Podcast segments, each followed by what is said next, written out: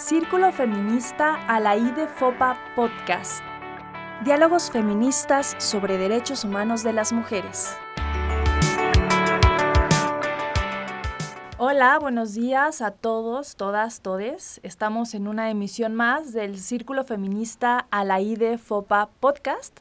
Queremos agradecer a la Comisión de Derechos Humanos del Estado de México que hace posible este proyecto y compartirles que hoy vamos a hablar de la sentencia del campo algodonero. Saludo con mucho gusto a Alejandra López. Hola Eli, también con mucho gusto de saludarte y a todos, todas, todos quienes nos escuchan, agradeciendo siempre a la Comisión de Derechos Humanos del Estado de México por entablar este diálogo con las feministas de la entidad. Y bueno, a mí me gustaría compartir, Eli, en principio, algunos de los eventos que dieron lugar a la, a la sentencia del caso uh, González y otras contra México, o mejor conocido como la sentencia del campo algodonero. Fíjate, Eli, que esto sucedió en Ciudad Juárez durante los 90, que además fue una época en la que los índices de homicidio contra las mujeres o feminicidio, como lo conocemos ahora, aumentaron y además convirtieron a esta entidad en una de las ciudades más peligrosas, emblemas de eh, la violencia de género en el país y en el mundo. Laura Berenice Ramos, estudiante de 17 años de edad, desaparece el 22 de septiembre del 2001. Claudia Ivette González, una trabajadora en una empresa maquiladora de 20 años de edad, desaparece el 10 de octubre del 2001 y Esmeralda Herrera Monreal, empleada doméstica de 15 años de edad, desaparece el lunes 29 de octubre y bueno, a partir de ahí una serie de sucesos bastante lamentables, Elisa. Eh, sí, Ale, evidentemente, eh, posterior a la desaparición de estas jóvenes, pues las familias eh, denunciaron inmediatamente, ¿no? Sin embargo, no se iniciaron investigaciones, es decir, digamos como que el origen del problema, el origen del tema de la sentencia del campo algodonero es que las autoridades solo elaboraron registros de desaparición, carteles de búsqueda y bueno, también hicieron la toma de las declaraciones, pero no iniciaron una investigación correspondiente ¿no? a, la gravedad del caso de la desaparición de estas jóvenes. ¿no?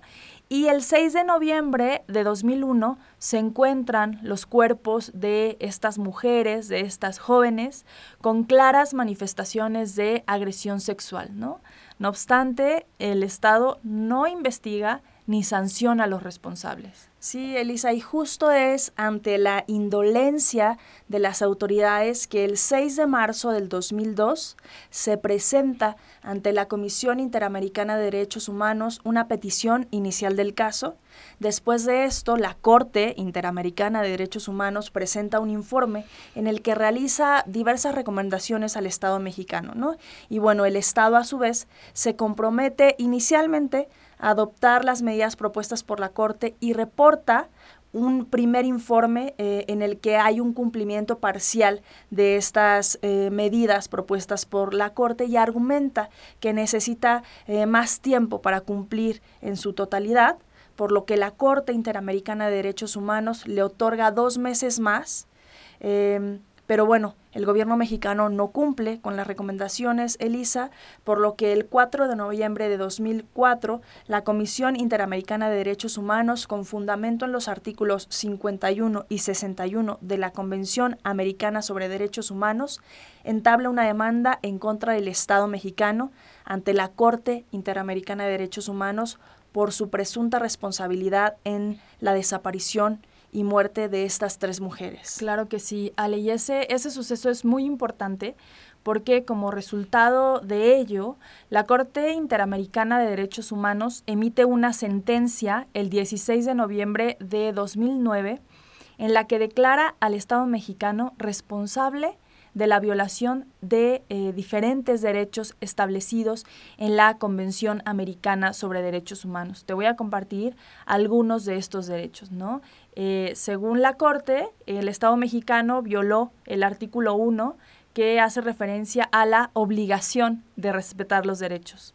Violó el artículo 11 eh, sobre derecho a la honra y dignidad también el artículo 19, eh, derecho de niño, porque recordemos que eh, dos de estas jóvenes desaparecidas eh, eran menores de edad, ¿no? Violó además el artículo 2, que señala que se deben adoptar disposiciones de derecho interno, violaron el artículo 25 de protección judicial, el artículo 4 de derecho a la vida, el artículo 5 derecho a la integridad personal y el artículo 8 de garantías judiciales. Sí, bueno, Elisa, y decir que esta sentencia del campo algodonero emitida por la Corte Interamericana de Derechos Humanos el 16 de noviembre del 2009 es un precedente fundamental para la lucha contra la violencia de género y contra las mujeres en nuestro país, debido a que declara culpable al Estado en la desaparición y muerte de estas jóvenes. Eso no es cosa menor, Elisa. De pronto eh, se construyen narrativas en las que las responsabilidades de estos hechos tan lamentables se quieren atribuir a una persona, a un asunto de patología social o de las conductas de las propias mujeres. Y esta sentencia del campo algodonero es un precedente en el sentido de que se muestra, se devela con toda claridad que el Estado tiene una responsabilidad fundamental en la protección de los derechos de las mujeres y en la atención, prevención, sanción y erradicación de la violencia de género, Eli. Sí, esto que dices es muy importante porque hay como una suerte de pulsión que resulta muy conveniente para el gobierno, para el Estado mexicano, ¿no?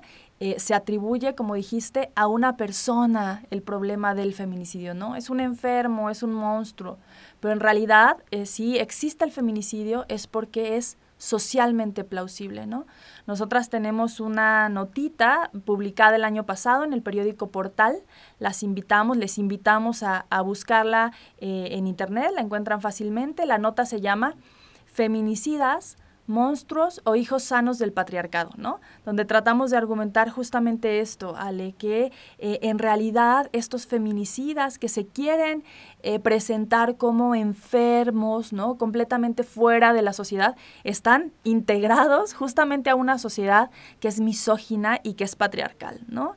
Em, y bueno, hablando de esto, de la sociedad misógina, patriarcal, es muy importante mencionar que la comisión sostuvo, en el caso del campo algodonero que estábamos discutiendo, que los cuerpos de las mujeres fueron violentados con particular ensañamiento. ¿no? Estas mujeres muy jóvenes sufrieron violación y abusos con extrema crueldad. ¿no?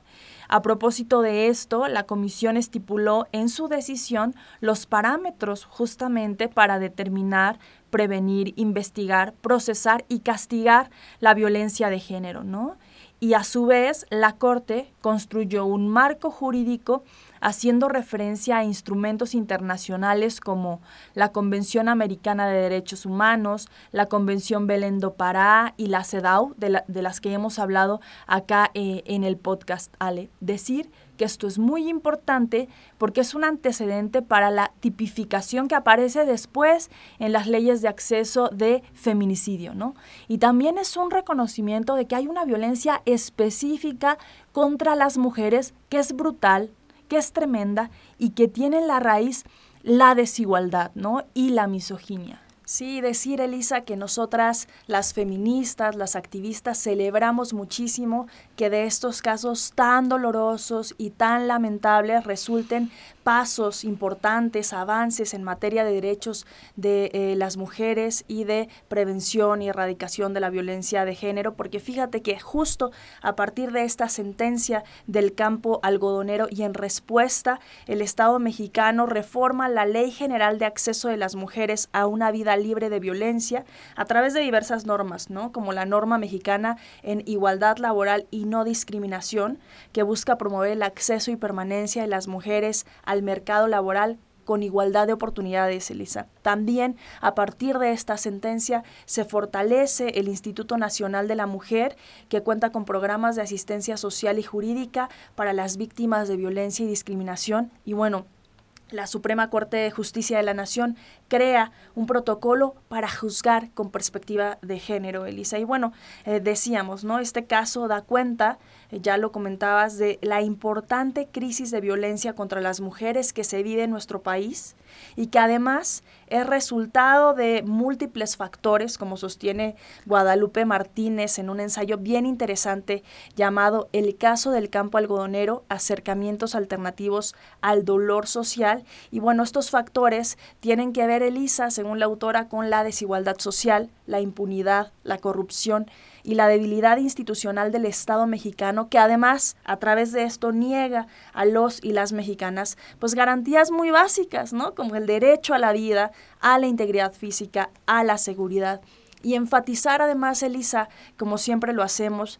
que los avances en materia de derechos humanos de las mujeres y de prevención de las violencias de género son rendimientos de la lucha de las mujeres, las feministas, las activistas, las mujeres en el espacio público, en el espacio privado, también del enorme esfuerzo de las familias víctimas de estas violencias que demandan con enorme valentía a las instituciones dentro y fuera del país que se garanticen, ya decíamos, derechos tan básicos como el derecho a la vida o el acceso a la justicia. Entonces todo esto, Elisa, es un rendimiento de esos enormes, enormes esfuerzos y de la gran valentía de las mujeres y de las familias víctimas de estas violencias. Claro que sí, Ale. Y sí es muy importante reconocer el trabajo de las instituciones, ¿no? O sea, diferentes instituciones que hoy están haciendo una labor muy importante en materia de lucha o protección de los derechos humanos de las mujeres, ¿no?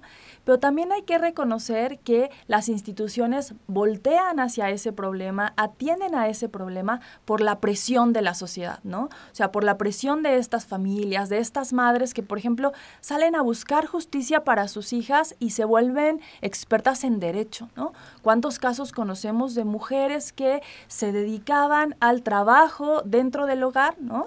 Y que producto de un suceso tan doloroso, tan brutal como la desaparición o la violación de una hija, salen al espacio público a demandarle al Estado justicia, ¿no? Y aprenden y se convierten en ejemplos para el, activismo, ¿no? Para la academia y para las propias instituciones que no están haciendo su trabajo, ¿no? Entonces, bueno, este tema es súper importante, Ale, doloroso también, ¿no? Pero dentro de todo lo doloroso, eh, reconocer que eh, sentó las bases para cambios muy importantes en cuanto a la justicia y derechos de las mujeres eh, en nuestro país, Ale.